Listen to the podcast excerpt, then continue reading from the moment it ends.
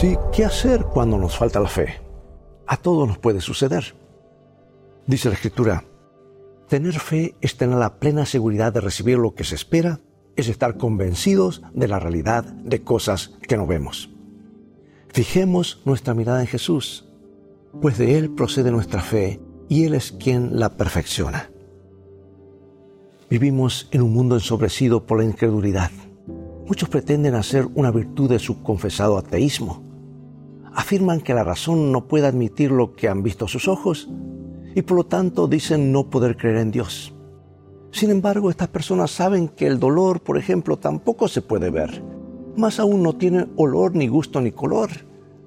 No obstante, ninguno de nosotros duda de su existencia, porque más de una vez hemos sentido el dolor en carne propia.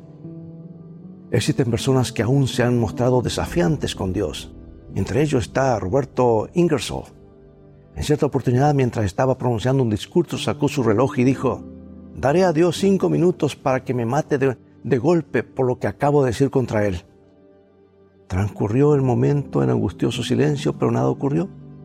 Y al cabo de cinco minutos, Ingersoll guardó su reloj en señal de pretendida victoria. Pero un cristiano que había sido testigo de la escena, momento más tarde comentó, ¿y ese hombre creía que en cinco minutos podía agotar la paciencia de Dios?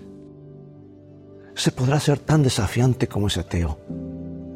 Se podrán presentar los argumentos más elaborados para negar la existencia de un Dios creador y sustentador. Pero hay un hecho que nadie puede negar. Mientras el ateísmo no ha hecho nada para elevar la moral del hombre, la fe en Dios ha redimido a millones de almas de sus más negras maldades y ofrece aliento para sobrellevar las cargas de la vida.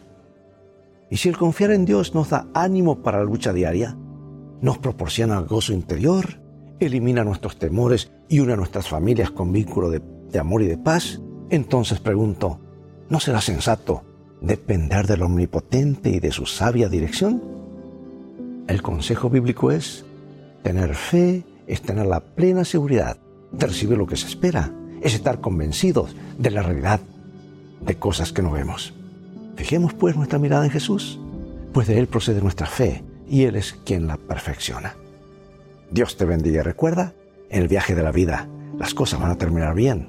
Si tienes a los principios de la Biblia como tu GPS y a Jesús como tu guía, porque esa es una mejor manera de vivir.